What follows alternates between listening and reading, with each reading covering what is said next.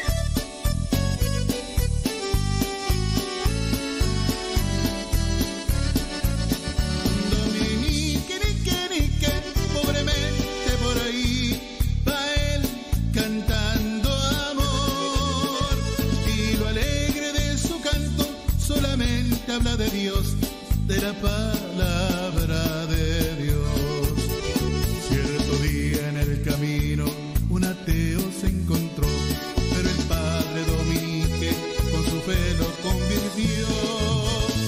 Dominique, nique, nique, pobremente por ahí va él cantando amor.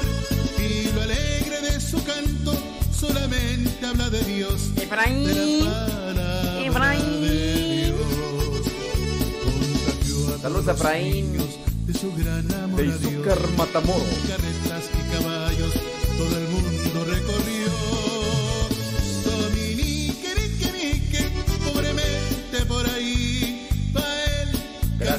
Maribel. Maribel allá de. ¿De dónde? Massachusetts. Órale. Rosalía de, de Long Beach, California. Gracias. Ya le dio compartir. Gracias. Saludos. Ándeles pues. Muchos thank yous. Gracias a los que le dan compartir.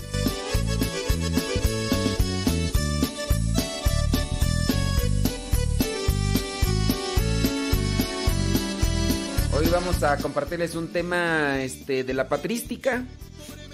¿Qué es la patrística? Pues, ahorita van a ver de qué es la, la patrística. Y lo alegre de su canto solamente habla de Dios. De la paz.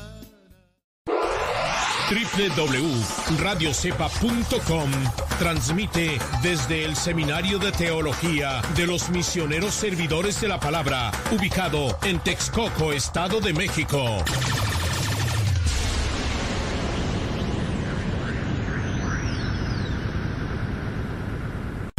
Las mejores melodías. Las mejores melodías. La música que te acompañe en tus actividades.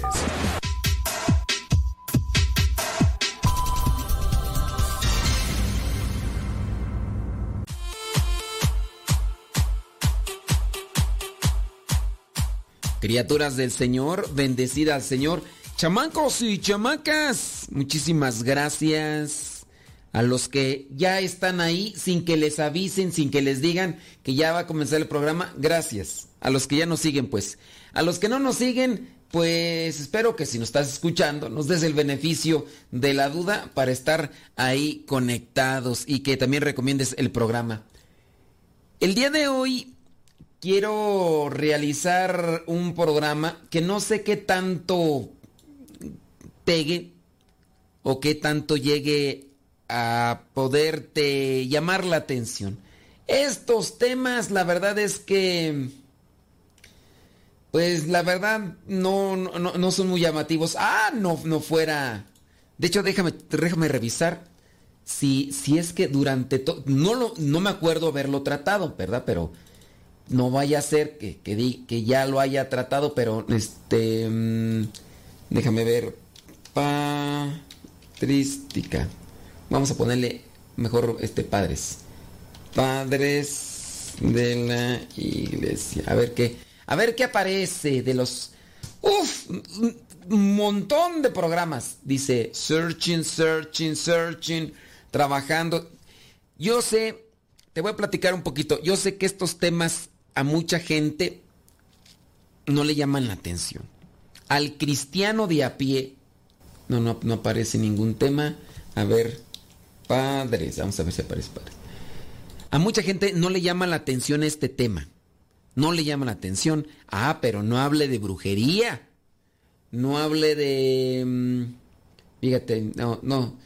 Tengo muchos temas ahí de padres, pero es de padres de familia. Cualidades de padre de familia, ya lo hicimos errores de padre de familia y religión, ya lo hicimos, hijos que gobiernan a sus padres, ya lo hicimos, sacerdotes, ¿qué tú? Sacerdote, el... Pues quién sabe, pero padres de la iglesia no. Bueno, te platico. Si yo anuncio que voy a tener un programa donde voy a hablar sobre cómo liberarse de los exorcismos, de los brujerías, cómo liberarse de de, de qué tú, de todas esas cosas, de, de, uff, del diablo, mucha gente ahí está, ira, que hable más, que hable más. Pero ¿dónde toque yo la patrística? Mencioné yo antes en otro programa, no, pues vamos a hablar sobre los padres de la iglesia. Y yo dije, vamos a hablar sobre los primeros padres de la iglesia. Y una persona me dijo, los primeros padres, o sea, los primeros, o sea, porque ahorita pues ya hay muchos, ¿verdad? Pero de los primeros. De no, no, no saben a qué se refiere uno, de hablar de la patrística y todo.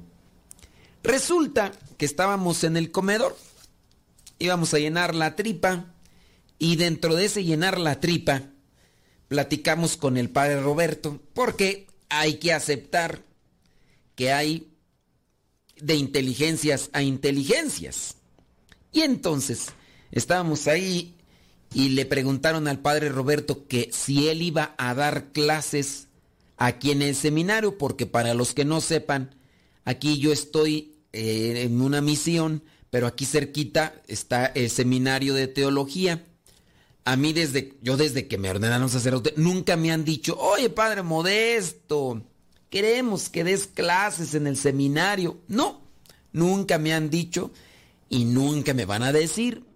¿Por qué? Porque mis calificaciones pues dicen mucho de mí, mucho, mucho. Y los maestros dicen más, nada más que no lo dicen en mi cara, ¿verdad? Pero decía uno, uno de los maestros, si me decía, dice, a ti ya nada más te hace falta rebuznar. Entiende el que pueda, entiende el que pueda. Entonces a mí desde que me ordenaron sacerdote en el año 2009, échale cuenta, nunca me han dicho, Padre Modesto, nos gustaría que des una materia aquí en el seminario para lo... Nunca me han dicho, ni me van a decir, ¿no? Entonces, eso. Y no es que me dé envidia, no, no, pues hay que reconocer capacidades, capacidades. Dios da, Dios dispone una cosa en unos y otra cosa en otros.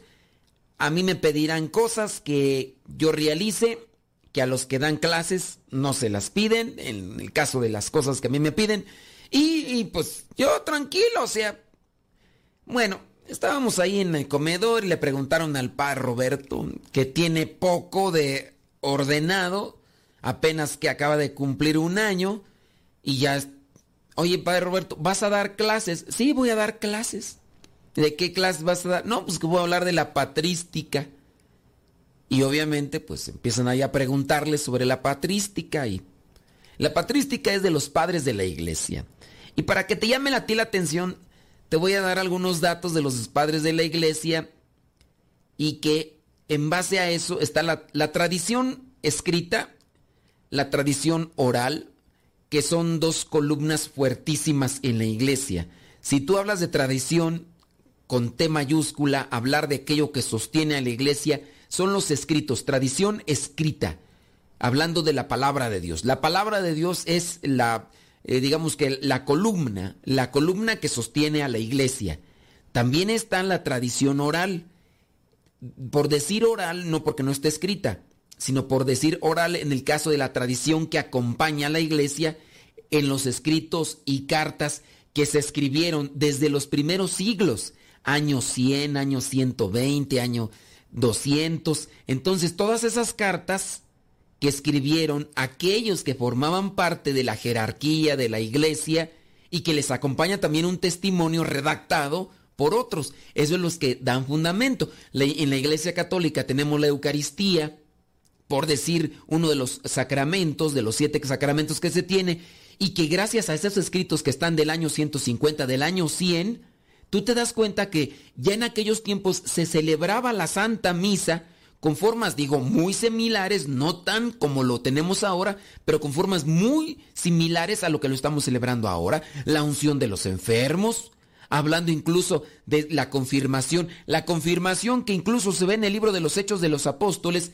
y que ya incluso viene un tanto más detallada en otras cartas o en otros escritos de aquellos tiempos que la iglesia ha ido guardando y ha ido compartiendo para que vengan a decirse, bueno, ¿por qué? ¿Por qué se hace la confirmación? Se hace la confirmación porque está en los hechos de los apóstoles. Bastaría buscar en aquel momento en el que Felipe se va a anunciar la palabra. Estamos hablando del diácono. El diácono Felipe, ya cuando ha anunciado la palabra, los bautizaron. Pero ya cuando estaban bautizados, Después incluso mandaron llamar a Pedro. Pedro llegó junto con otro de los apóstoles en aquel tiempo que todavía estaban vivos. Llegaron e impusieron las manos en aquellos que estaban bautizados e invocaron el Espíritu Santo.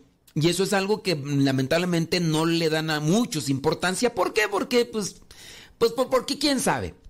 Pero hablar de los padres de la iglesia es hablar de aquello que casi no se habla dentro de la iglesia y que incluso los cristianos evangélicos ignoran. Y que fíjate nada más, fíjate nada más, aquellos cristianos no católicos que se han dedicado a la tarea de leer, de reflexionar, de inspeccionar esos, esos escritos de los padres de la iglesia que ahorita vamos a mencionar, muchos de ellos han encontrado un elemento que los ha llevado a la conversión y tú muy bien sabes que aquí en este programa hemos compartido muchos testimonios. Y entre muchos de esos testimonios están aquellos cristianos, no católicos e incluso algunos de los musulmanes que se han convertido gracias a que comenzaron a leer todo ese...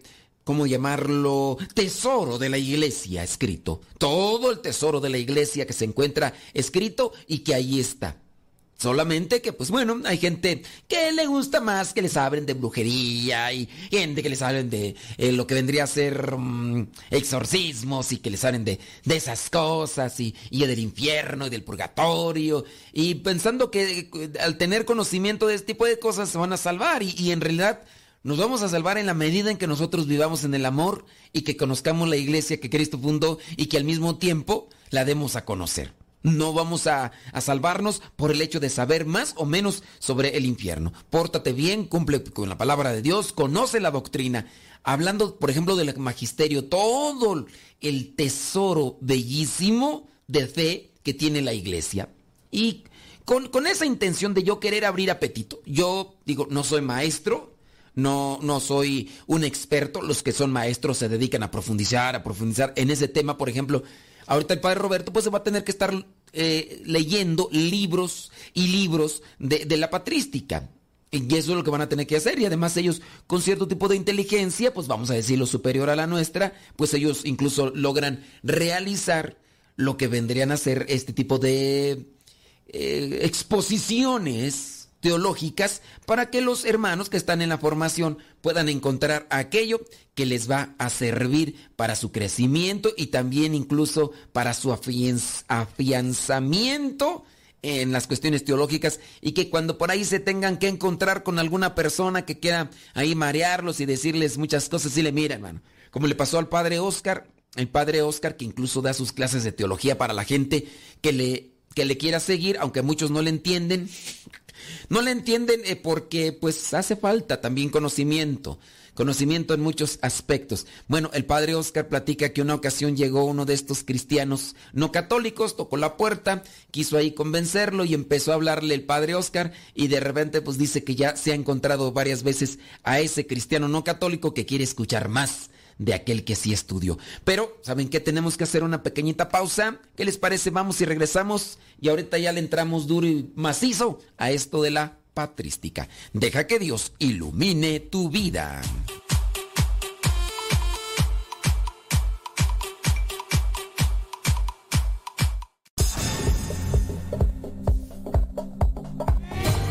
Radio Cepa, la radio católica por internet de los misioneros servidores de la palabra.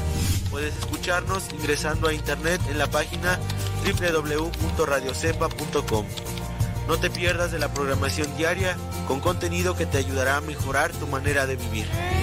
Sé parte de este gran trabajo apostólico compartiendo con tu familia, amigos y conocidos. radiocepa.com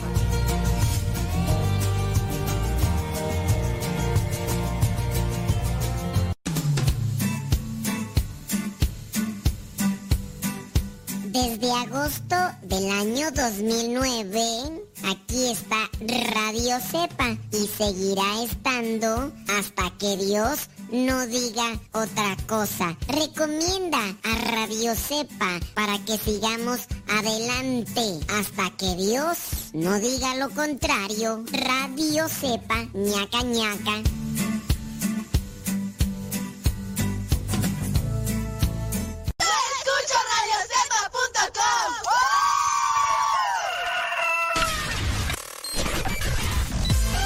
Comparte nuestras publicaciones de Facebook para que más personas conozcan. Radio Cepa, una radio que forma e informa.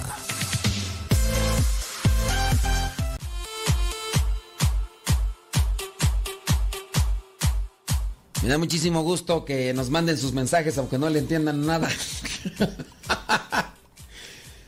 Dice, pues sí. Y dicen que es primera vez que escuchan lo de la patrística.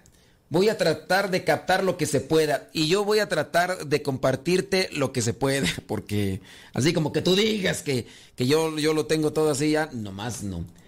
La patrística. Vamos a mencionar algunos de los puntos. Dicen, aquí estoy escuchando ya el programa. A ver qué le agarras, a ver qué le entiendes, a ver si no te duermes, ahí empiezas.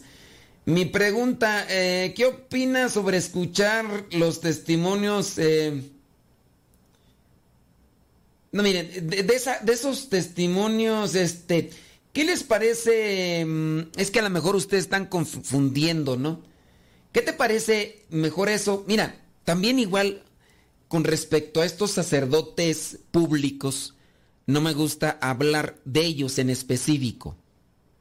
O sea, no, no me gusta exponer a una persona así como tal. Decir el nombre, y más si son públicos. Porque mucha gente que no tiene criterio piensa que estoy atacando al sacerdote, de los que me preguntas tú.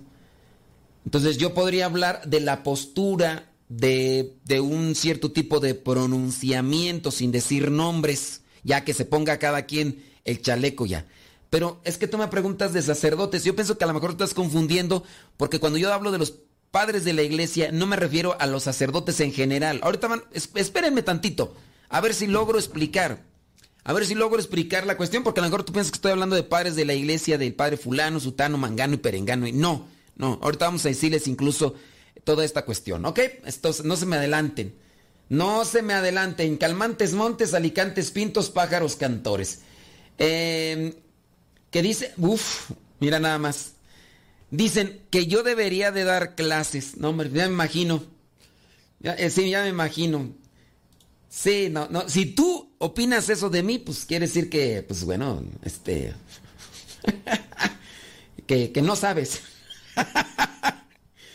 sí, si tú opinas eso de mí, quiero, decir, quiero decirte que no sabes, la neta. Pues, ya, pues. Sí, no, no confundan a, cuando yo digo padres de la iglesia, no piensen que estoy hablando de los de un padre en general. Así, no, no, no. Mejor, mejor espérense un poquito y ya conforme yo vaya desarrollando la temática, ya ustedes hacen sus preguntas, porque me están preguntando de padre fulano, sutano, mangano y perengano, que tienen videos ahí en internet y, y no, no, no es esa la cuestión. Vámonos a ver, vamos a desglosar esta cuestión, a ver qué se puede sacar en estos cuantos minutos. Voy a hacer una síntesis de la síntesis de la síntesis de la síntesis. Por lo menos ya sabes, mm, o vas a, espero que sepas qué onda con eso de la patrística, para que no, para que no te me desmayes el día que la escuches. Los padres de la iglesia son santos, o sea, santo con la categoría de santo a, nivel eclesial, a nivel mm, de la mm, liturgia, eh, de la liturgia. Son santos de los primeros siglos que con sus escritos doctrinales configuraron la iglesia como la conocemos hoy. ¿A qué se refiere esto? Configuraron la iglesia como la tenemos hoy. Hablando del magisterio, de la doctrina.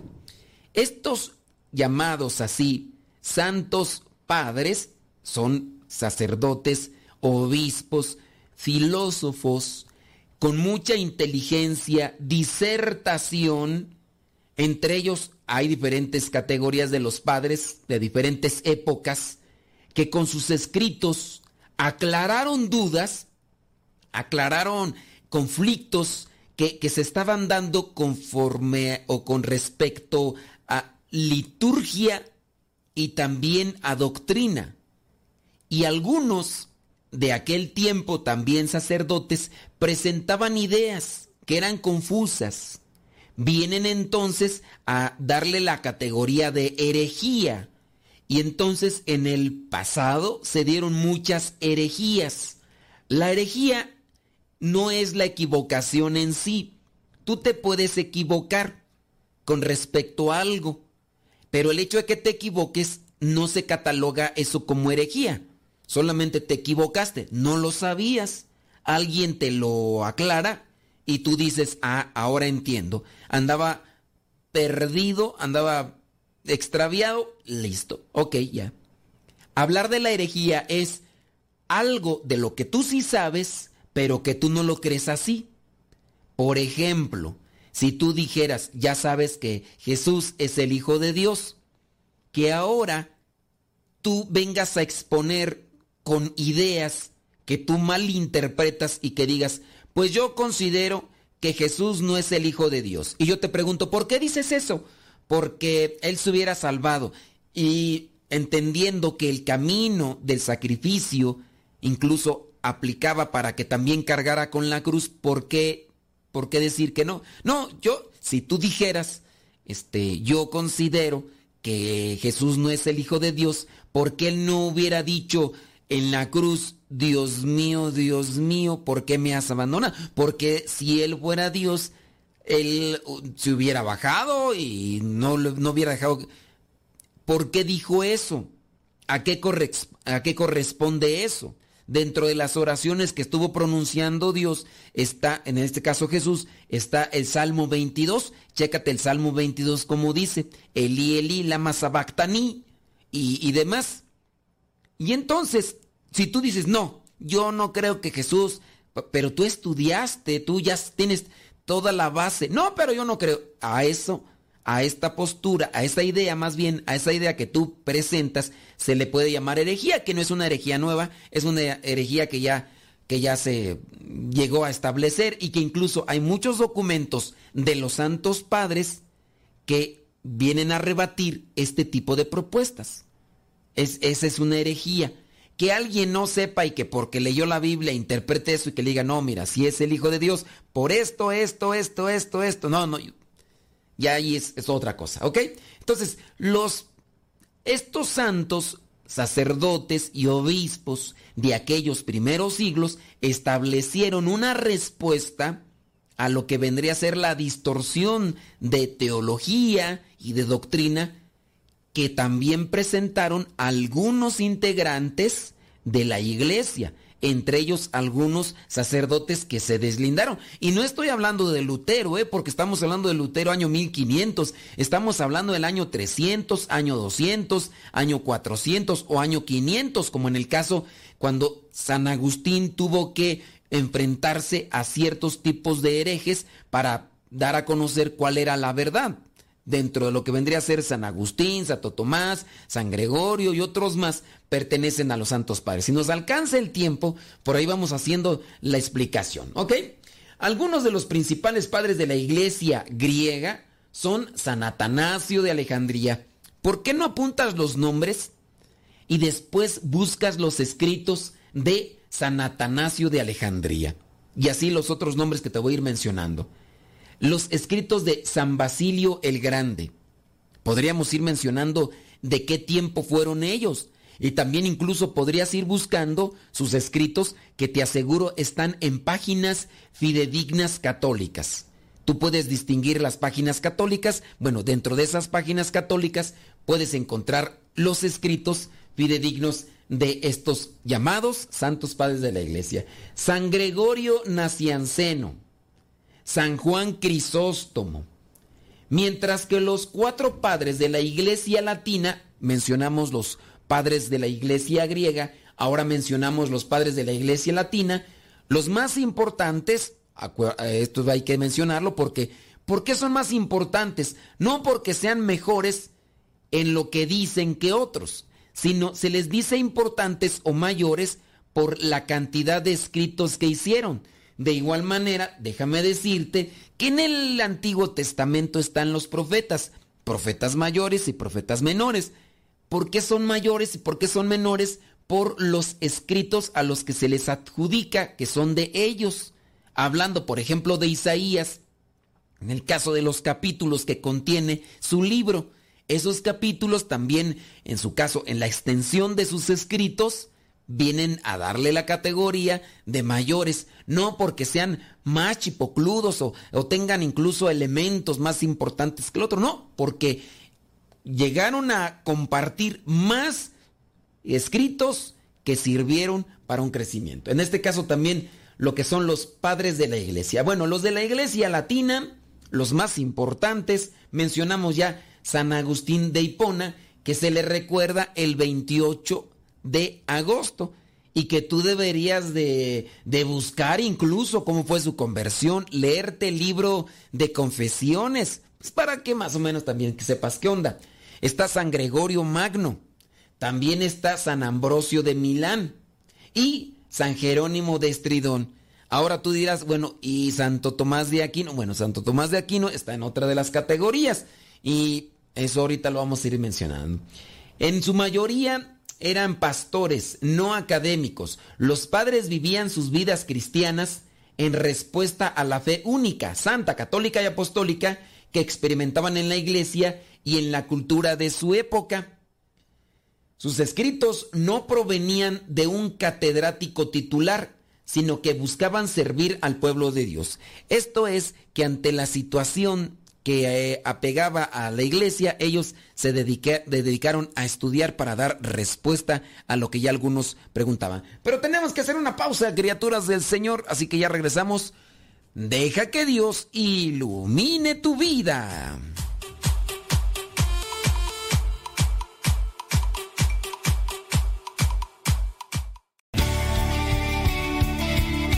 Padre muerto. Hola. Aquí estoy. ¿Me escuchas? No. Yo sé, te escucha, no. No. Adiós. Ser joven no es cuestión de años, sino de ánimos. Escuchas Radio Cepa. Continúa con nuestra programación. Estás en radiocepa.com, emisora católica de los misioneros servidores de la palabra.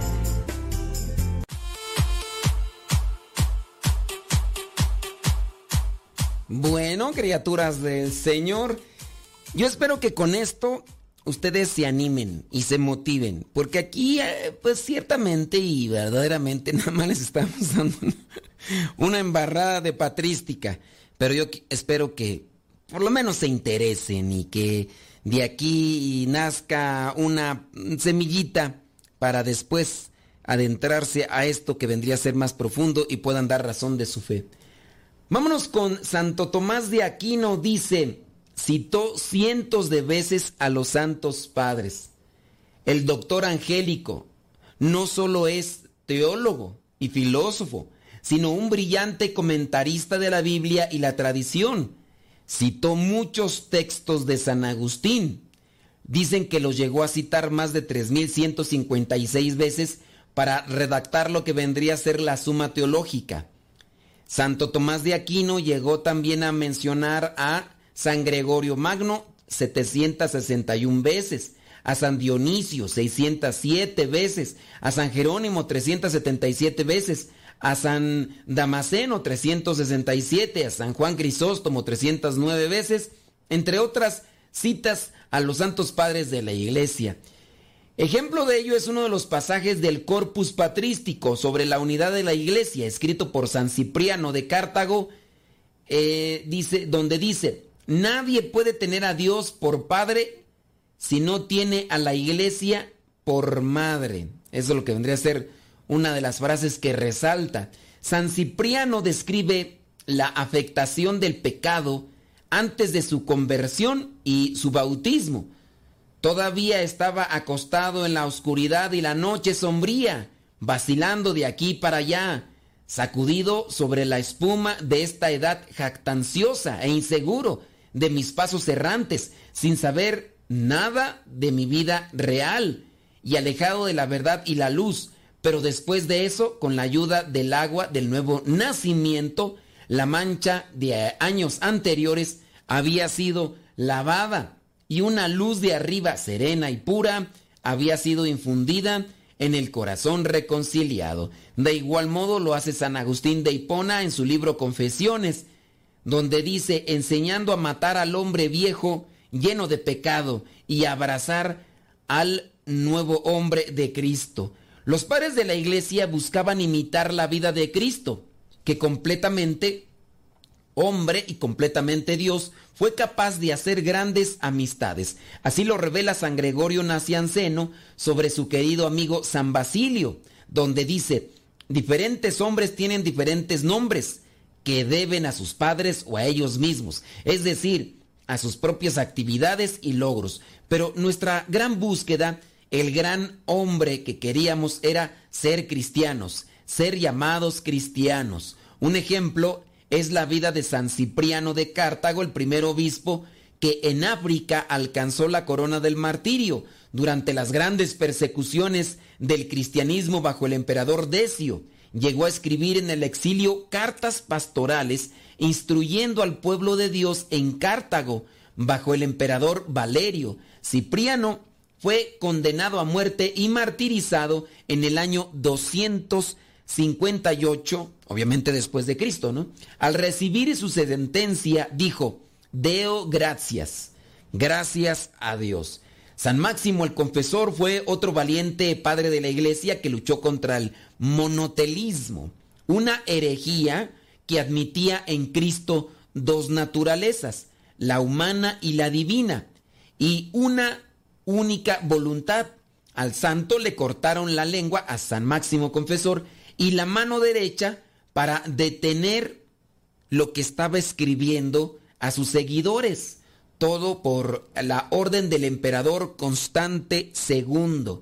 San Atanasio se enfrentó en el siglo IV a Arrio, un sacerdote de Alejandría que difundió la doctrina errada de que Cristo no era verdadero Dios, su incansable deseo por una doctrina clara condujo al concilio de Nicea a la elaboración del credo niceno, hoy el credo que utilizamos los domingos como símbolo de la fe. Es utilizado de manera simple y directa por los cristianos en todo el mundo. Los padres de la iglesia aman a la Madre de Dios. Hubo un hereje llamado Nestorio enseñó que María era solo Cristococos, es decir, solamente portadora de Cristo, y no el Teococos, portador de Dios. En otras palabras, Nuestra Señora no era la Madre de Dios, ya que solo dio a luz a la naturaleza humana de Jesús. Si te das cuenta, estas propuestas o estas ideologías o estas llamadas herejías fueron presentadas por personas dentro de la iglesia.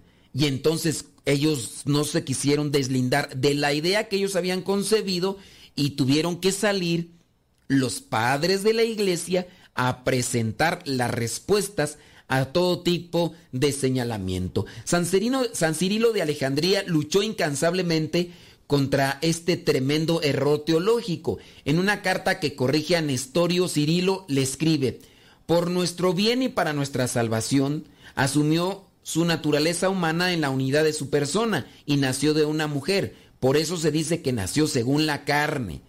Los padres enseñaron cómo interpretar la Sagrada Escritura. La mayoría de la literatura que tenemos de los padres apostólicos y post-apostólicos, con sus homilías, que ofrecen algunas de las mejores exégesis bíblicas, que las tenemos incluso en la liturgia de las horas, en el oficio. Ejemplo de ellos son los tratados de San Agustín sobre el Evangelio de Juan. Para la comprensión de la Biblia se debe utilizar los sentidos literal, alegórico, moral y analógico, como apunta el Catecismo de la Iglesia Católica en el numeral 118. Y por ello los padres de la Iglesia están entre los mejores exegetas de la historia. ¿Qué es exegetas? Los que hacen exégesis. Se les dice exegetas aunque el nombre te parezca chistoso y gracioso. No quiere decir que tenían, no. Exegetas es que hacen exégesis. Y sí, cuando nosotros rezamos la liturgia, leemos algunos escritos de estos santos padres. Pero obviamente aquí no nos vamos a enfocar en una de las herejías, por ejemplo, que se presentan. Esto ya se mira en patrística y se puede llevar uno, dos o tres o hasta cuatro semestres, dependiendo pues lo que se quiera profundizar que si bien estas herejías ya no están dentro de la iglesia, ahora sí se encuentran fuera de la iglesia. Y algunos las han abrazado, incluso a lo mejor hasta con desconocimiento de lo que ya se presentaba hace siglos. Por ejemplo, los testigos de Jehová. No sé si te has fijado que los testigos de Jehová creen que Cristo es solamente un profeta, uno que viene a anunciar cosas buenas de Dios. Ellos no creen que Jesús sea el Hijo de Dios. Los testigos de Jehová. En el caso del Espíritu Santo, ellos no creen que sea la tercera persona de la Santísima Trinidad. Creen en el Espíritu Santo como una energía, algo que se desprende de Dios, pero que a su vez no es Dios. Y pues bueno, ya por ahí otras ideas más. Por eso puede también interesar conocer lo que vienen a responder los padres los santos padres de la iglesia en aquel tiempo las herejías, pero esto tendrían que mirarlo y analizarlo con la patrística, presentando lo que vendría a ser la antesala de, este tipo de ideas que se fueron cuajando en estos personajes, la cultura que les rodeaba y cuáles son las pautas que ellos presentan. Como se hace, por ejemplo, en la suma teológica o la suma para gentiles. Si ustedes quieren echarse un clavadito, métanse ahí en el internet y busquen la Suma Teológica de Santo Tomás de Aquino. Por allá de estar en internet, ni, ni, tanto lo dudo, pero lo pueden encontrar y ustedes van a encontrar ahí cómo se hace, cómo hace Santo Tomás un desglose bárbaro de todas aquellas objeciones, ideas, posturas que tenía fulano, sutano, mangano, para mangano, tanto que te mareas de tantas ideas que habían y a cada una ese hombre responde. ¿Cómo le hizo Santo Tomás de Aquino para poder escribir tanto?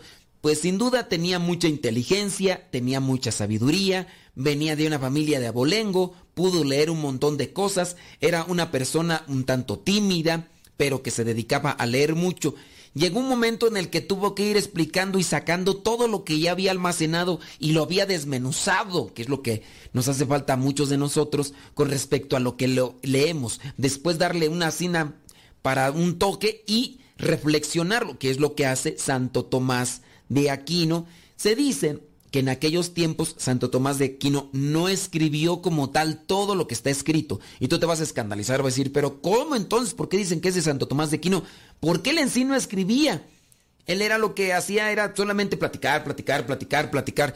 No platicar como todos estamos platicando nosotros aquí, que a veces echamos pura paja, sino él empezaba a decir todo lo que los monjes en su caso estaban escribiendo y se dice que llegaba hasta tener hasta cuatro escribanos porque unos no alcanzaban a escribir todo lo que decía y entonces otros tenían y como en aquellos tiempos no tenían los lapiceros o las plumas que tenemos ahora antes tenían esas plumas con las que se mojaba en la tinta y empezaban allí a escribir y demás pues sí, pero, pero sí, eh, la cuestión en aquellos tiempos era muy, pero muy diferente. ¿Te interesa lo de los, la patrística hasta este punto en el que hemos llegado? Que hay más cosas y vamos a comentarlas sin duda regresando de la pausa, pero ¿te interesa lo de la patrística? Imagínate que tú puedas encontrar eh, estos escritos de los santos padres del año 200, 150, donde te hablan de la Eucaristía. Bueno, pues de esas y otras cosas más a ver tratamos de hablar. Ahorita regresando, deja que Dios ilumine tu vida.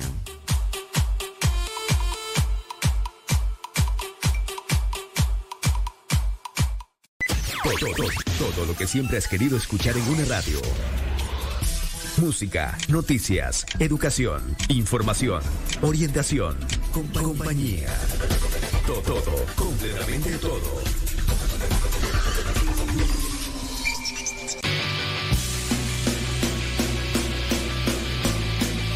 palabra y no puedo parar. Lo que me das en ningún lado lo puedo hallar.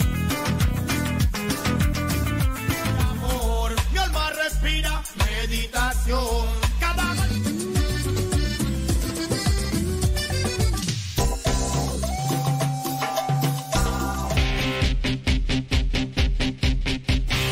la oración quiero pre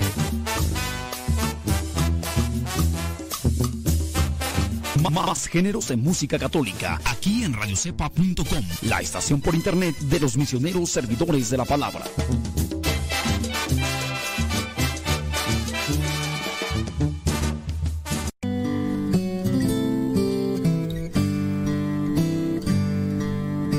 Cristiano y no ser sincero es una contradicción.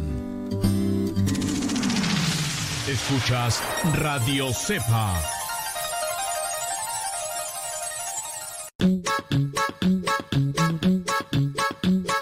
Descarga la aplicación de Radio Cepa y síguenos en las redes sociales. Radio Cepa, la aplicación, te aseguramos que no te vas a arrepentir. Descárgala en tu tableta o tu teléfono.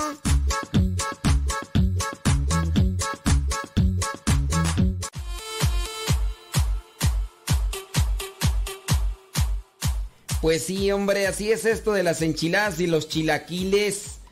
Muchísimas gracias por estarnos acompañando y también por, por escribirnos. Déjame pasar así rápidamente a mirar a ver qué. a ver qué están diciendo, porque sería interesante mirar ahí qué es lo que están diciendo ustedes de todo el rollo que estamos acá echando. Dice, estoy escuchando y no alcancé a escribir los santos padres. Búsquenlos ahí en internet. Santos, los los padres de la iglesia, la patrística. Métanse ahí, ustedes ya van a encontrar incluso hasta clases. Yo creo que si nos diera clases se le caen los pocos cabellos que le quedan. Y sí. Sí, no, pues para qué, imagínate aquí. Dice, la verdad, hay mucho que aprender. Pues sí. a ver, la Sagrada Escritura y tradición. Estas son las dos fuentes de la revelación a través de las cuales nos han llegado el conocimiento del Evangelio. La tradición no es más que la transmisión oral de la verdad revelada que a partir de lo dicho y obrado por Jesús iniciaron los apóstoles y que perdura ininterrumpidamente en la iglesia bajo la existencia, no, perdón, bajo la asistencia del Espíritu Santo. Es más, la propia escritura afirma que existen verdades doctrinales enseñadas por Cristo que deben transmitirse oralmente de generación en generación.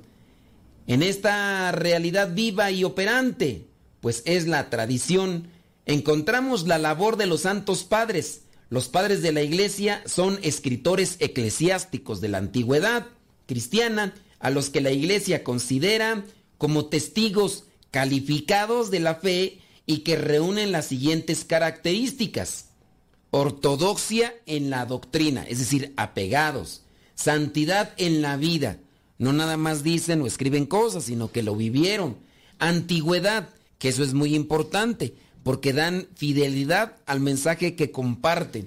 Incluso muchos de ellos tuvieron contacto con algunos de los apóstoles, hablando precisamente con el caso de Juan, que algunos incluso llegaron a ser discípulos de Juan el Evangelista y apóstol. En Occidente hasta San Isidoro de Sevilla, que falleció en el año 636, y en Oriente hasta San Juan Damasceno, que falleció en el año 749. Y por último, eh, y por último, reconociendo por parte de la iglesia. La Sagrada Escritura y los Santos Padres están en una íntima conexión. Muchos de ellos han sido discípulos directos de los apóstoles, por lo que recibieron de forma casi directa el mensaje de Cristo. Otros han desarrollado una importante labor de defensa de la fe frente a las persecuciones del imperio romano o han protegido la doctrina ortodoxa en la confrontación con las diversas herejías del momento que dio cada, cada siglo, permitiendo un mayor y mejor conocimiento de la revelación. Algo de lo que podríamos decir provechoso de las herejías es que esa idea confusa o distorsionada ayudó para poder purificar más la doctrina. Los santos padres son la base de la tradición viva de la iglesia. Bajo la asistencia siempre presente del Espíritu Santo, han mantenido el cauce de todas aquellas verdades que desde los tiempos de Cristo se han transmitido oralmente. Ahora vamos a mirar quiénes son rápidamente los padres apostólicos. Con este nombre, cuando digan padres apostólicos, se designa al conjunto de autores cristianos que escriben inmediatamente después del Nuevo Testamento. Acuérdate en qué año se escribió, por ejemplo, el primer Evangelio de los cuatro. ¿Cuál fue el primer Evangelio de los cuatro y en qué año se escribió? ¿Cuál fue el último Evangelio que se escribió? Eso lo puedes buscar ahí en el Internet y te lo voy a dejar ahí en ascuas para que tú te des a la tarea y se te quede más, ¿no? Se trata de discípulos inmediatos, pues, de los apóstoles o de alguno de sus sucesores más cercanos, y su importancia radica en que fueron testigos inmediatos de la tradición apostólica. A estos, pues, se les llama padres apostólicos. En este grupo de los padres apostólicos encontramos al notable San Clemente Romano, que falleció, fíjate, en el año 95.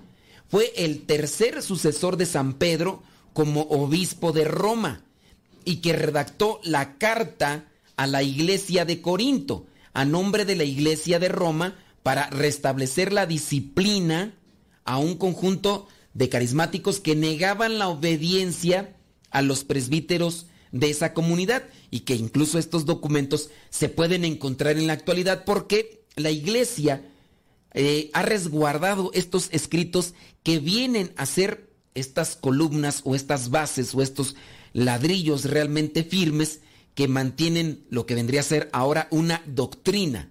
Y por eso es importante tenerlo. Otro de los famosos o llamados así padres apostólicos. Acuérdate de este. Este se llama Clemente Romano. Otro, digamos que el más conocido y que incluso fue el que dijo la Iglesia Católica. Estamos hablando de San Ignacio de Antioquía, que fíjate que murió en el año 110. Es otro de los padres apostólicos le digo, el más conocido, en las recurrentes persecuciones contra los cristianos que antecedieron al edicto de Milán allá en el año 313, San Ignacio fue condenado a muerte y trasladado a Roma para ser expuesto, como se hacía en aquellos tiempos, a las fieras animales salvajes para que se los comieran. Durante su viaje desde Antioquía hasta Roma, escribió siete cartas que tú puedes incluso leerlas, incluso en el oficio de lectura por una por cada comunidad donde pasó en su trayecto, que son un testimonio de la primera organización de la iglesia, reconociendo la existencia de obispos a los que estaban subordinados los presbíteros. Ya en aquel tiempo estaban los sacerdotes, obviamente estaban los diáconos, como así lo testigua también los hechos de los apóstoles, pero ya estaban los presbíteros, estaban los obispos y estaban los diáconos, más o menos al modo como se establece en la iglesia en la actualidad. Dice, además enfatizó el magisterio de la iglesia de Roma.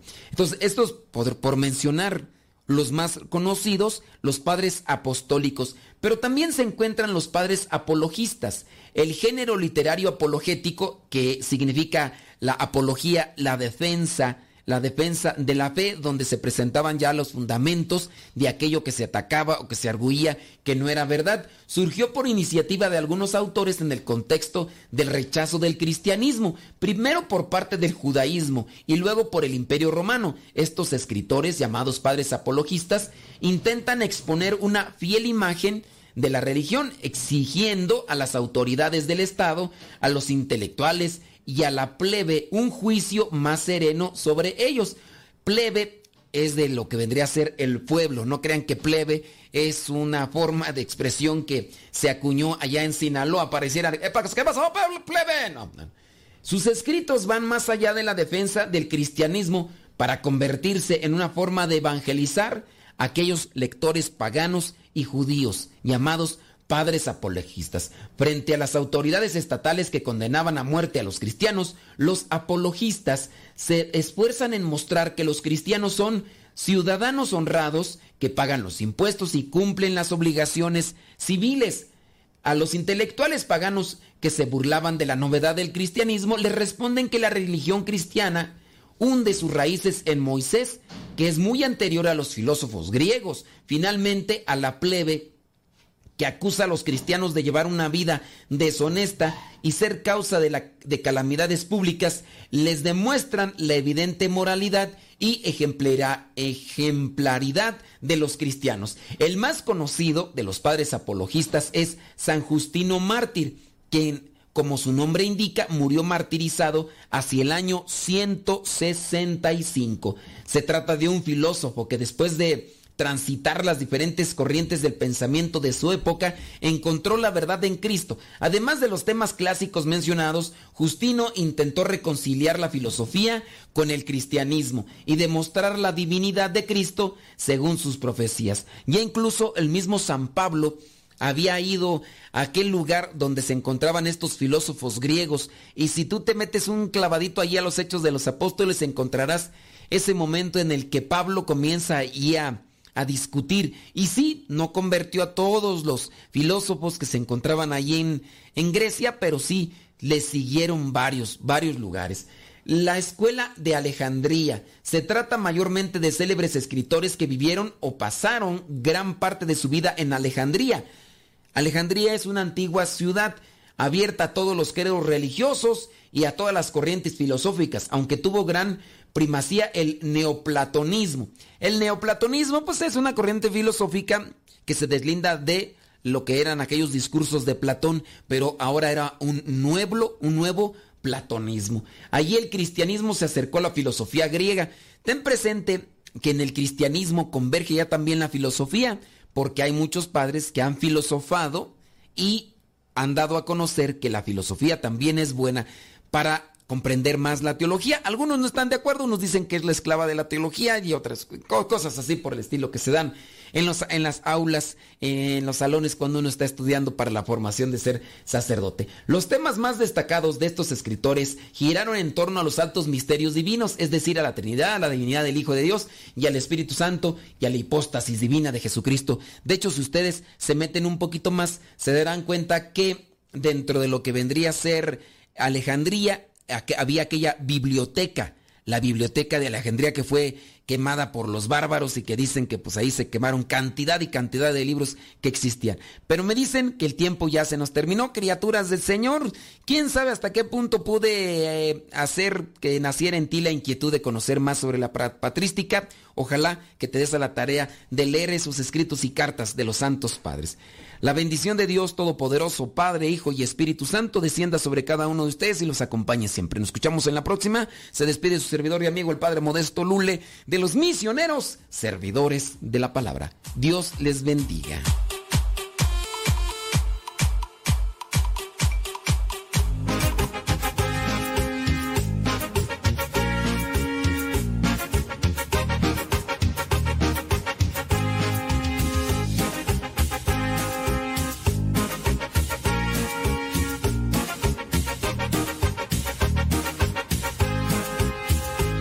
Relatar lo que a mí me sucedió cuando estaba en un retiro.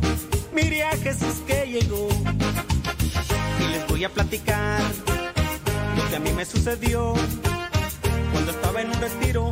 Mi cuerpo se estremeció y me puse a analizar todo el tiempo aquel que yo perdí. Y de las cosas tan bonitas que ahora en mi pecho puedo sentir. Ahora ya me siento bien de Él. Y le doy gracias a Dios porque sé que Él es Jesús.